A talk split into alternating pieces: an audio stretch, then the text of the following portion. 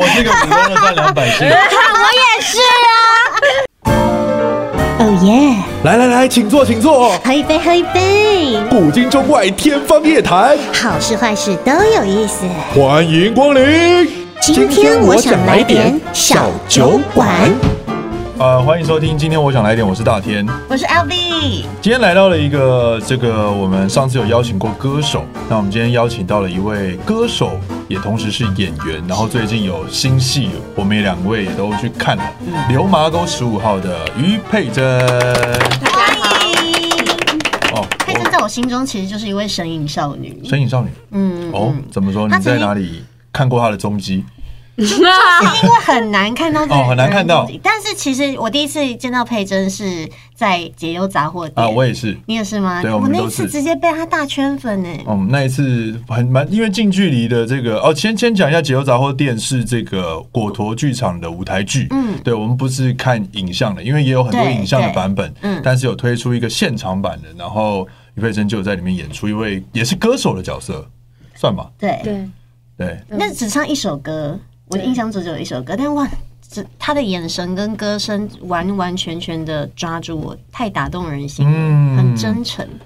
怎么了？怎么为什么一开始访问之后突然间变腼腆了？对啊，很就很害羞。为什么那么突然？刚刚刚刚侃侃而谈，现在突然间对啊，刚说自己，但是只是说到表演，它就是牵扯到整个制作嘛。嗯，就是其实我没有，因为。老实说，解忧杂货店它的主戏是在三个那个小混混，嗯，小混混身上，所以，然后我我不是演记者，不然就是演就是后面汪汪，或者就是演就是对，就是歌歌唱的这个部分，是是是。但是我没有想到，其实我那个角色，我已经突然间忘了那个角色叫什么名字，可是我没有想到，因为那个角色，老实说，就。他的台词就大概这样两张 A4，哦，可是我没有想到这样两张 A4 的篇幅还可以圈粉你们，所以我。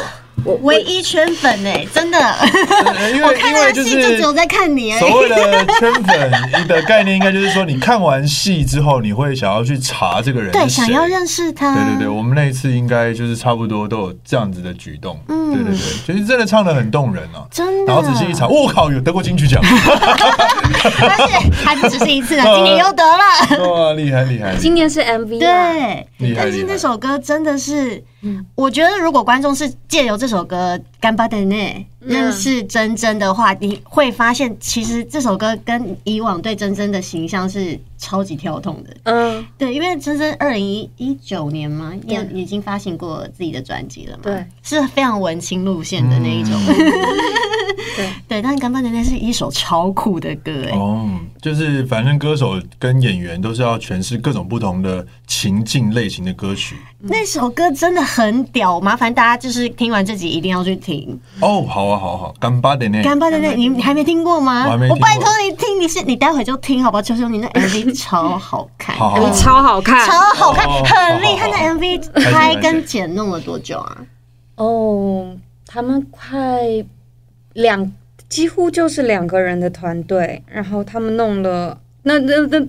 那可是他们弄了很像快一年，可是哇，因为那是逐格的动画，然后全手工的，嗯、就是怎么怎么怎么感觉那个辛劳呢，就是一秒钟，你看画面一秒钟，可能他们就是要手工弄十三张的图片，因为它是拼贴组成的影像，可能我每一个手这样子起来，然后那个一秒钟就是要十三张，所以完全可以想象，但那个。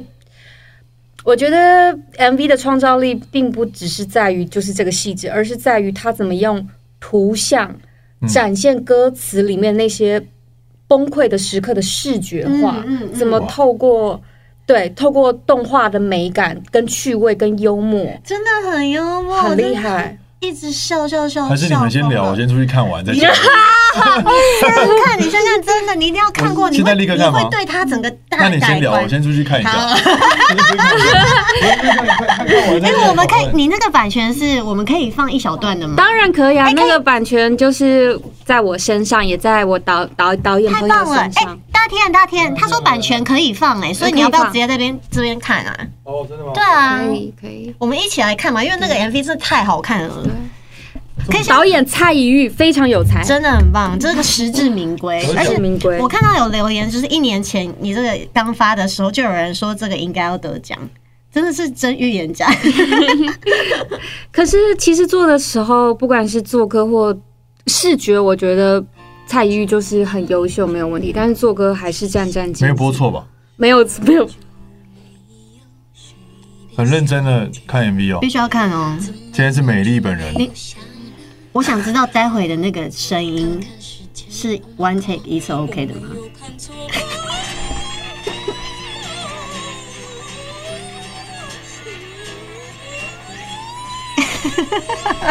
这个录了几次啊？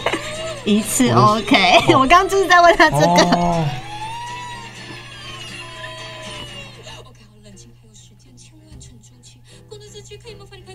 好喜欢哦！你是说唱艺术家，真的，你完全对 Albee 的胃，他、就是、爱死你了，他就是喜欢这种风格，我真的真的，但我没有想过真真有这一面。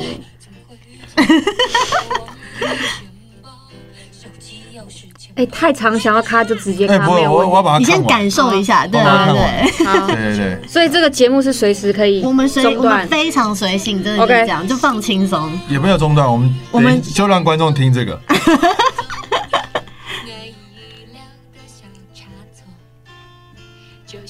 因为说实在，有时候哦哦。就是会憋不住皮的，就让它往外扩。因为我觉得这句话写的很很幽默。爱的。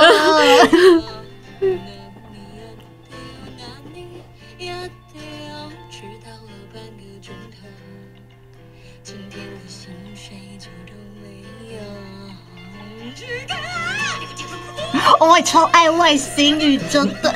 你你是不是每一次现场都会唱不一样？呃，还是一点点而已，一点点。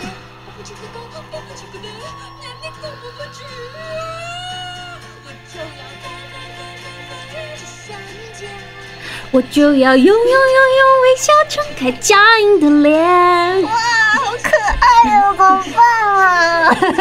我真的窗外的阳光好耀眼，好耀眼。原地拥抱啊！原地拥抱！你今天直接抱他一下，我可以吗？完全已经不是抱，完全已经不是他。没有这样子啦。对，粉丝见面会啊。等一下啦。好啊，你要我等多久都可以。哎，这首歌超难唱的，好不好啊？真的很难唱。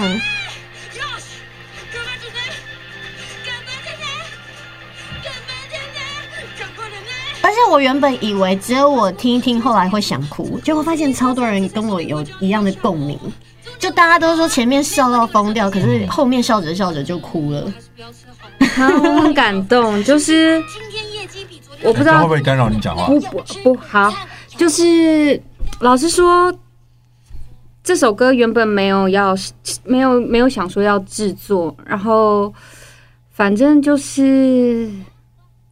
就是因为我太太，她在公司上班的时候遇到很多挫折的时候，她就会说，她就会叫我把这首歌传给她，嗯，然后她就是会在公司就是边听边哭，然后边释放情绪，然后就觉得这首歌对她而言很有疗愈的效果跟感觉，然后那时候觉得哦，反正太太就是一个死忠粉丝，我也不太意外，就是之后。呃，太太的同事也开始跟他要这首歌，所以那时候我就觉得，嗯、哦，我就觉得，如果说要自己制作一首歌，我就想要实验看看，嗯，就是做我自己完全没做过，然后我一直很好奇，就是因为这这个完全就是从我生命经验出发，就是不管是当柜姐的时候，或者是打工的时候。嗯因为我很笨，我很笨手笨脚，我很常被骂，不管是被老板骂或者是被客人骂，所以我我就一直很好奇，你在被骂的当下，就是你体内燃起的那种生而在世，我很抱歉的那种羞愧感，在体内上上下下流窜着那个感受，他他要怎么样被同理跟同在？嗯。我我想说，如果它可以变成是一首歌，它可以怎么被展现？这是这是一个切入点，然后二，第二个切入点是我那时候就是在当柜姐的时候，我其实很喜欢跟大家一起做早操的时刻，嗯、我很享受看穿着西装笔挺、踩高跟鞋的柜姐，兴意阑珊的在那边做早操，然后我那时候就会想，哦，如果有一首歌就是可以一刚开始就就是干巴点那大家集气的感觉，那会是怎么样？反正就带着这些好奇心。对，就是挖掘自己，挖掘自己，然后就展开了这个创作。但对我，我想要知道那个体内上上下下的能量，它变成是一个听觉故事的时候，它可以怎么被展开？但是它又不那么直接的控诉，或直接的抱怨，或直接的难过。我就把它尝试的编写成一个比较喜剧的方式，或闹剧的方式。一刚开始，你。就如果你有看下面的评价，其实他评价非常两极。嗯，对，有很多留言是从广播听到，然后被吓到来 来来来控诉的。对，所以我我即便到现在，我也是战战兢兢的面对这首歌，因为我我对我而言，它就是一个实验，就是一个尝试，然后。嗯然后我我也会被这些留言，有一度时间我会觉得哇，我真的很像做了一个很冒犯的实验。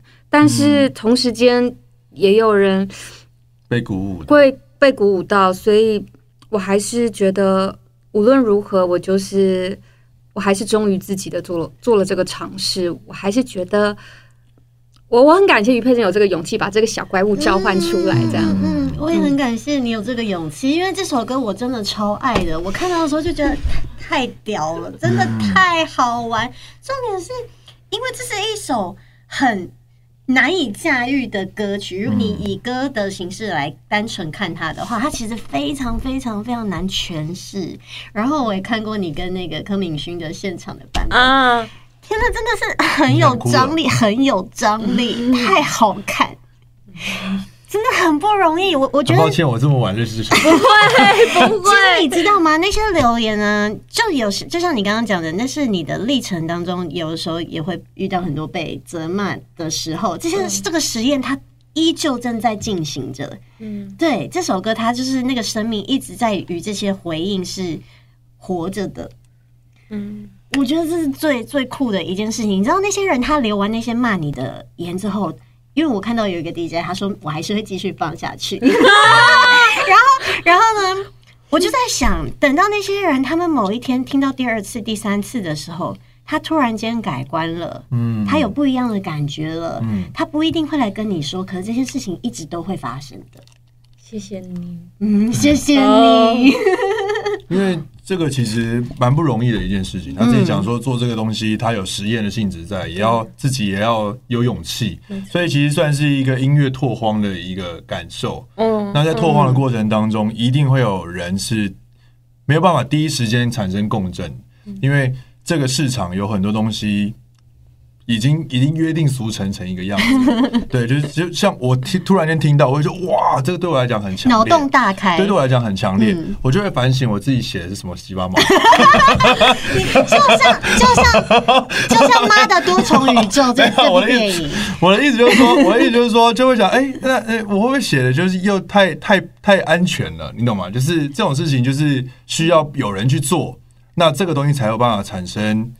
呃，一个视野，对，另外一个视角，他有办法被打开，不然没有人做就没有人知道，所以真的是很了不起。我真的觉得这是很脑洞大开的一首歌跟一支 MV。然后我我刚刚就是说，就让我想到《妈的多重宇宙》这部片，因为它的评价也是非常的两极。我自己很喜欢，但是但是也有人说这是这到底在干嘛？就是很闹。可是我觉得大家如果就是可以再去更不要带太多自己的。偏见，对对对，敞更敞开、更干净的去接收这个世界给你的东西，你会有不一样的感受。这是现在的普罗大众的跟跟跟做创作的人，可能就一直要面临的一个很对立的角度了。因为如果你都一直去迎合他，那就会变得很无聊，就很媚。对，就是大家都差不多，可是一定要有人，嗯、要有人有勇气去 fighting，才有办法做得出像。这样的歌或拍得出这样的电影，嗯。嗯、因为一一因为我真的也看到，就是周周周边的从业人员，有的是给予高的评价对于那部电影，嗯、也有人是那种极力反对，对就是你想说哇，就是你你你首先看到那种负负面的讯息的时候，你就会觉得说，真的是不不需要这样子，你不喜欢 OK，嗯，但是你不用这么严厉的告诉，因为你是有，应该是你说话是有声音有有音量有力量，可是你这样一讲。你等于是直接就否定了这个作品，那有些人可能就会觉得，嗯、那我就不去，我就你阻挡了别人去认识这个东西的机会，嗯，我就觉得这样子其实就是挺不好的，就是这样的生态。像我自己就特别喜欢那种，嗯，用一种很你想不到的方式，你就是你眼睛看到的并不一定是真的这种感觉。对我，我虽然用这样子的画面、这样子的文字，或是这样子的。音乐呈现，但是其实我真正想要说的话，在于一个你没有看到、你没有听到的地方。嗯嗯，对，需要需要一点时间呢、啊。就是怎么讲，就是要让子弹飞一下。对，你看，你看，飞了一年，金曲奖就给了这个作品一个非常大的肯定。也因为这个关系，所以有更多的人认识了真正，认识了这个导演、这个作品。对，这是非常棒的事情。嗯，那。我们今天邀请他来，他其实如果你现在是看影像的话，你就很明显看得到他的穿搭是 是有电影的名称在正中间的。对，《流麻沟十五号》。对，我们赶紧做了功课去看了这部电影。对，就在昨天我们一起去，好，我们分别去看，不是 一起去看，我们分别去看的这部电影。然后想问一，当然就是想问一下，也借这个机会，把这个一部算是把沉把一些沉默的声音。可以让大家被听到，因为其实我们现在的生活很很自由，想说什么做什么都完全基本上是没有人会限制你的，除了酸民。但是对，基本上就是算是蛮 chill 的啊，就没有人会去突然间把你的，你比如你只要不犯法，你不可能突然间失去你的人生，对，你还是你想干嘛就干嘛。但是在那个时代是。很不一样的。恐怖的是，那个时代他们会做了一些事情，不明原因的就触犯了法。就是你刚刚刚讲到说，我们现在你只要不犯法，就在那个时代他们也没有做什么，但是就莫名其妙的被带走了，被消失了。对。对，流麻沟十五号，嗯、这个是在一背景是一九五零年代的当时台湾，嗯、也就是我们在居住的地方，嗯、然后的面临的一个时代下的，应该算是。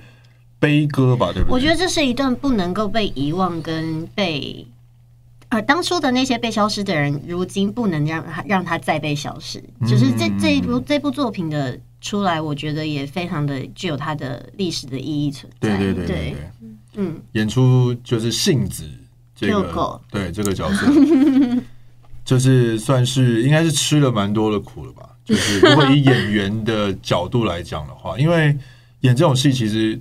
没有，大部分时间你的角色是有开心的部分了，但是绝大部分也都是跟着大家一起难过。嗯，对，这样的角色应该是做功课跟呈现上面拍摄的心情是很沉重的嘛？嗯，非常沉重。嗯嗯嗯嗯，这部戏开拍的时候是去年十月吧？啊，一年前了，速度蛮快的。对，嗯，但他们前置又不止这个时间。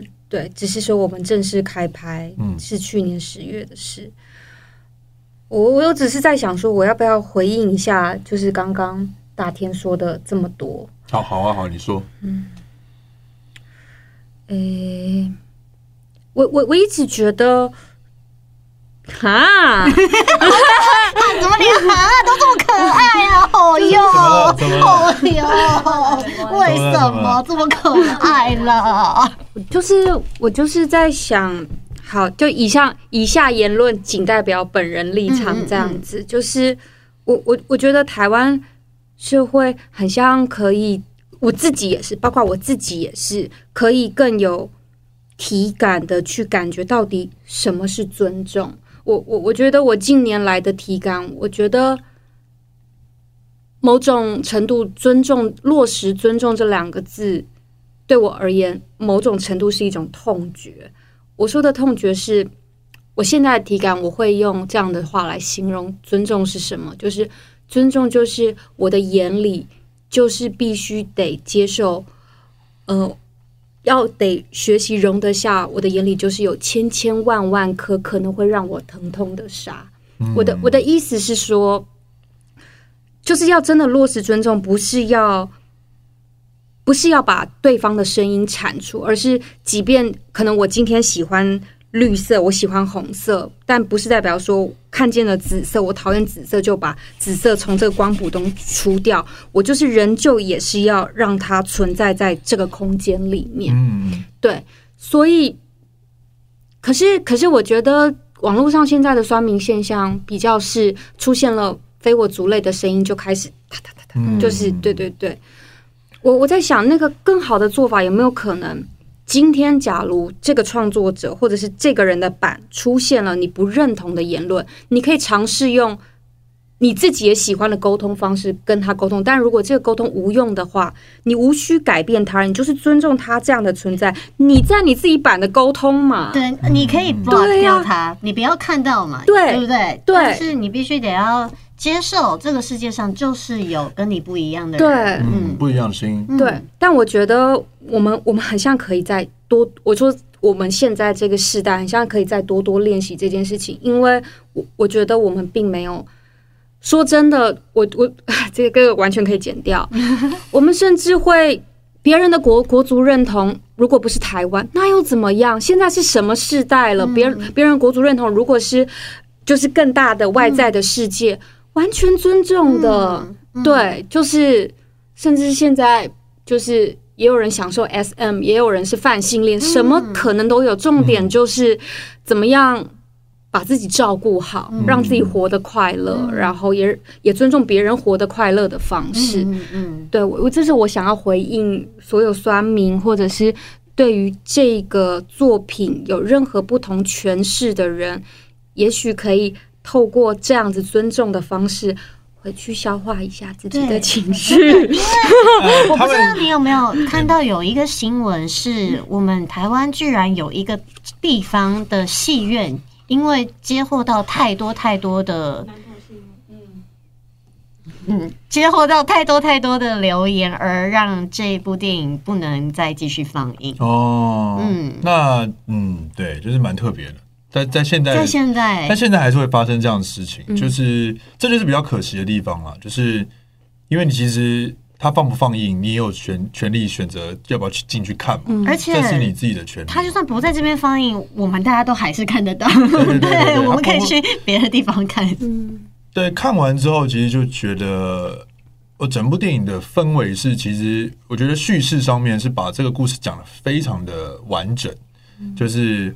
相当的流畅，而且可以感受到每一个演员在里面那个演出是真的下了很大的功夫。其实我看完的感觉是，我觉得导演用了一种非常温柔的方式在叙述这段故事，不管是他的镜头，或者是他选择没说的事，都、嗯、都是，因为整个史实是非常的，我觉得应该是难以难以下咽的一段。回忆就是你很难去咀嚼。如果是真的那个真实的情况这样子在我们的眼前，我相信是谁都很难去接受，或是我们这代人可能很难相信啊。就是刚好那个就很妙，我我们都是算是很幸运的一代人。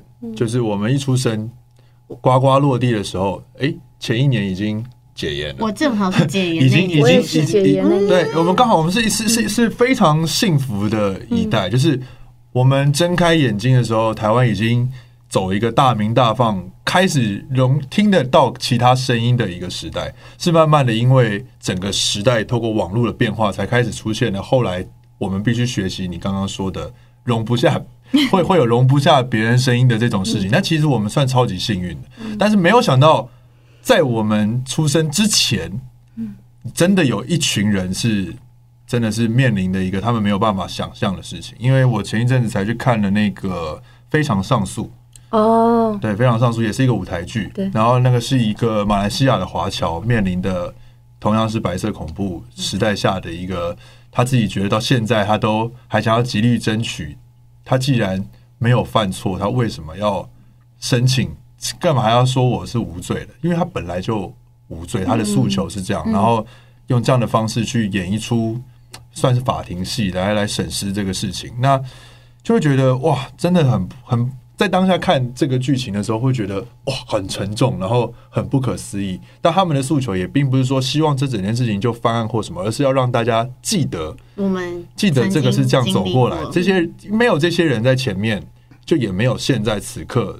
你的自由是这样，是他们争取来的。嗯嗯嗯，对。我我刚刚提到导演，我就认为他用了一个很温柔的方式，是因为不管是。镜头有好几个镜头，我觉得真的美到不可思议。虽然它是一个这样子的历史故事，但是我还是充满着一个艺术的氛围，一个艺术的质感在里面。所以，嗯，我觉得一般的人在看这段，在看看《流氓沟十五号》这个电影的时候，其实是更可以去接受这个故事的。嗯，对我而言，导演使用温柔的手法去呈现。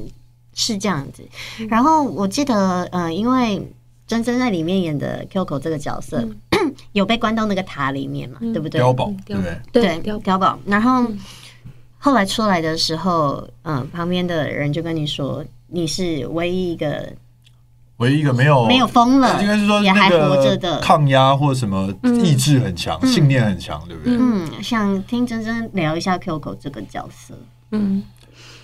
当初我拿到本的时候，就是我完全不相信世界上有这样子的人。就是天真是什么，善良是什么？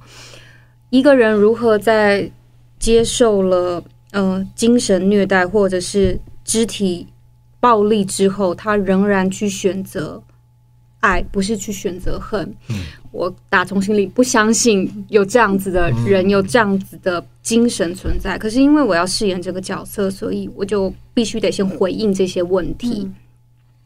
我就大量的阅读很多历史资料，然后最后是真的有在呃国家。人权博物馆里面爬书，呃，他们有很多政治受难者的纪录片的采访。我在那边几乎就把那个时代的很多故事都透过口述历史的方式拼凑起来。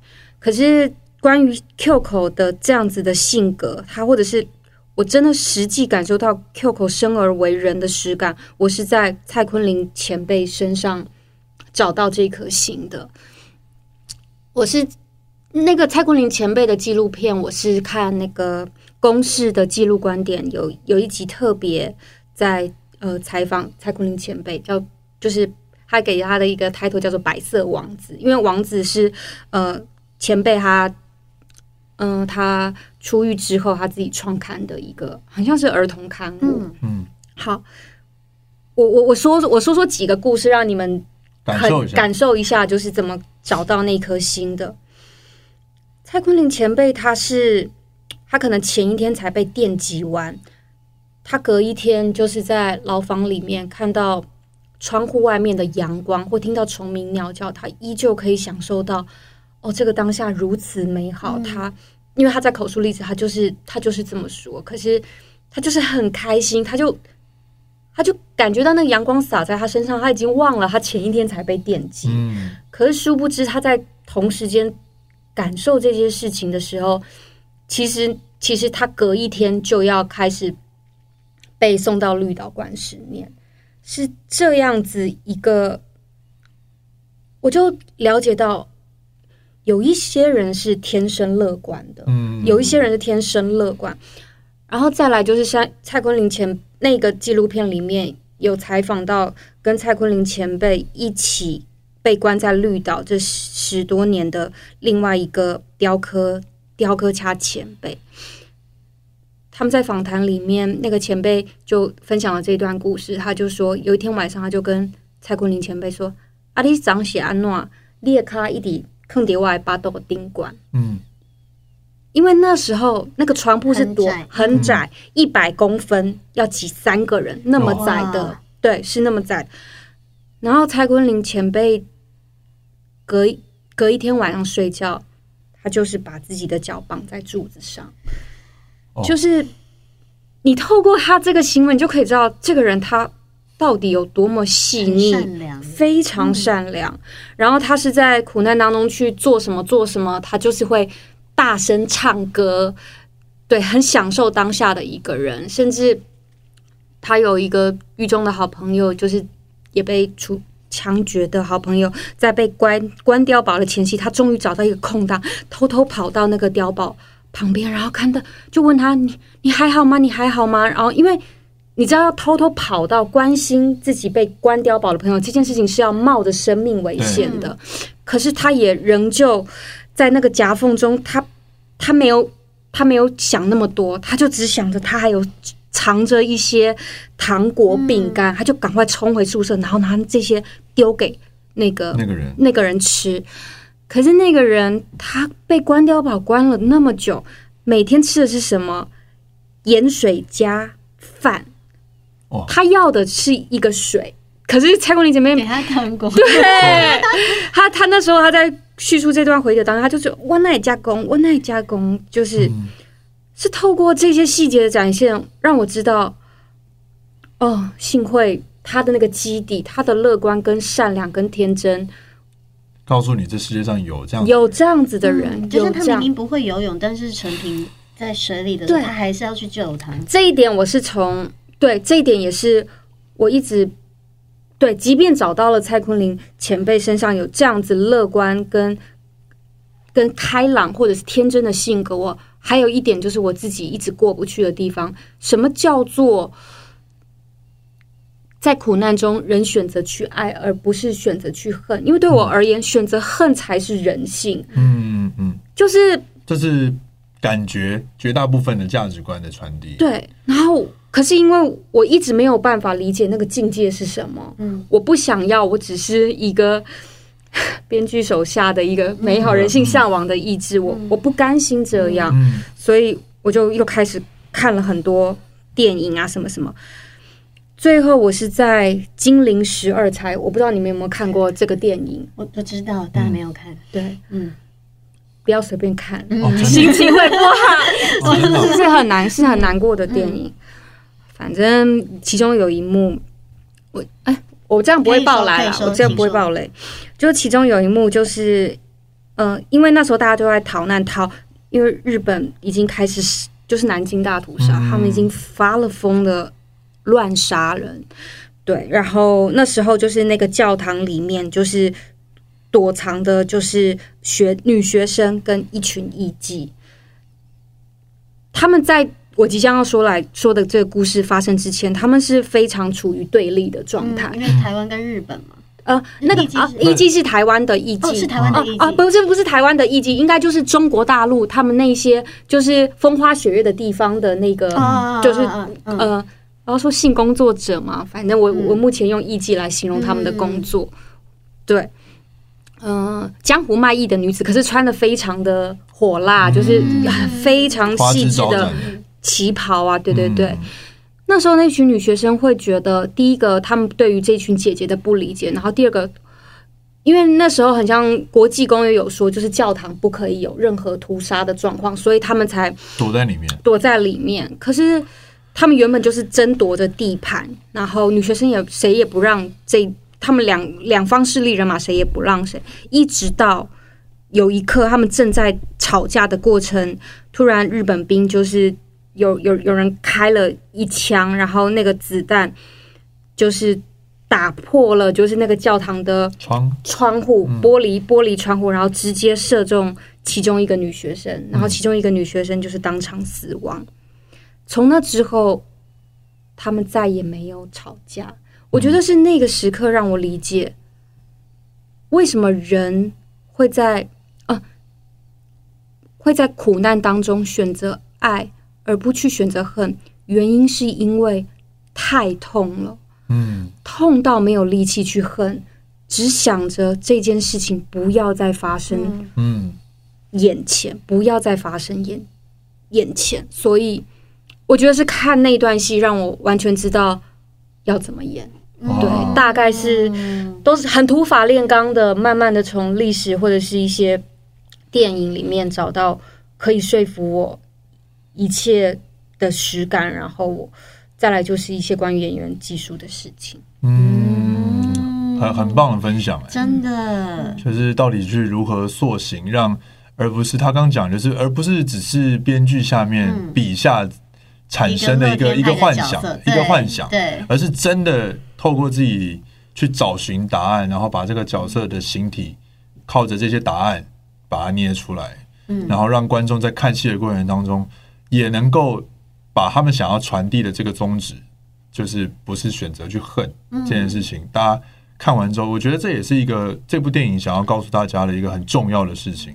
的确，而不是我们记住，而不是这个这个作品完全不是为了让大家再拿这件事情来争吵，对，或是再制造任何的冲突。因为我发现，其实蛮多人会用这样子的理解去看待这个作品，是很可惜的一件事情。如果你真的愿意。去看看的话，会发现，就像刚刚真真跟我们分享的这个东西，在那样子的体制下，因为其实说真的，全世界有人的地方，曾经有过战争，有过杀戮，甚至现在依然有着这样的，现在还是存在的，在发生着。就是到底我们要怎么样去？提升自己。我我前几天才看到老高有一集，应该是最近的一集，在讲阿米哦，就是一一个外星人哦，这个完全不是。然后把那个外星人 变成童书，写成了星星，对星星的孩子，这也是比较最近的。哦，刚好最近 演算法都没有推老高给我。但但是他也是在讲，就是所有宇宙中的一切都是由爱组成的。嗯嗯，所以我相信那个力量。真的是，它是一个与生俱来的，但为什么有人没有办法去爱？那是因为他没有感觉到爱。嗯，所以我们也要接受着，我们同样也要接受着，有用这样子的理解去看待一切的人。对，但但是希望祝福他，可能在不管是这一世或是其他的时候，可以去发现到。其实爱才是唯一的症结，我就我自己觉得是这样。嗯、我，我也想要分享一下，我觉得尤其是我们这个世代，然后我们的同温层，某种程度，我们比谁都痛恨对立，我们受够了对对立，跟受够了分裂，用二元思考去感受很多事情，所以我们比谁都敏感。但我对我而言，《流麻沟十五号》。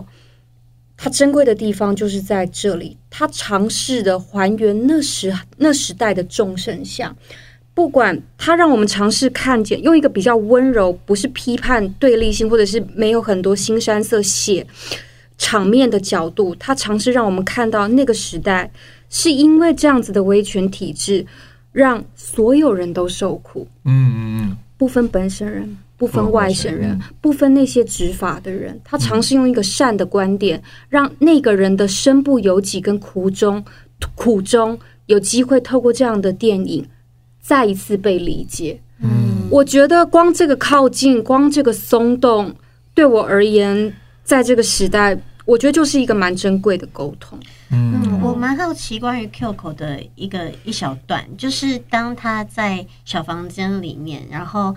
呃，拿他们拿着妈妈的照片跟妈妈送来的东西，逼他签字的时候，Kyoko 有没有想过，就是我要不要像陈平一样，或许我可以当一个让自己活在这里活得更轻松一点点的人，嗯、因为我只要签下去了，我就我就这个选择题一直在戏中一直不断的困扰着你嘛？没错，嗯嗯。拍摄当下，其实是我玩跟着剧本的篇幅，其实我是有把这些细节做出来的，但是因为剪接的关系，没有这些细节。但是其实 Kyoko 本来是一无所知的，就是被诬陷的，一夕之间就是来到了啊、呃，他的他的一夕之间变成他的生活每天，一睁开眼睛就是面对生死。可是他也因为在嗯、呃、这样子的。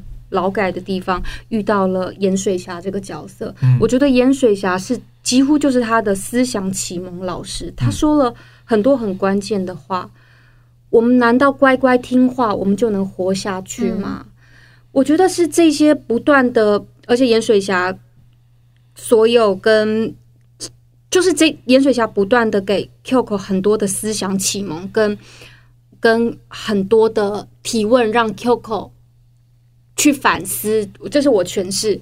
Kyoko 去反思，对啊，我什么都没做，什么都不知道，嗯，我还是受了这么多苦，那我是不是也可以试试看，拿回自己的力量，做一些不是真的顺从的事情，是不是可以改变一些事情？什么？我觉得是基于在被盐水侠松动的过程当中，Kyoko 也不断的长出自我意志。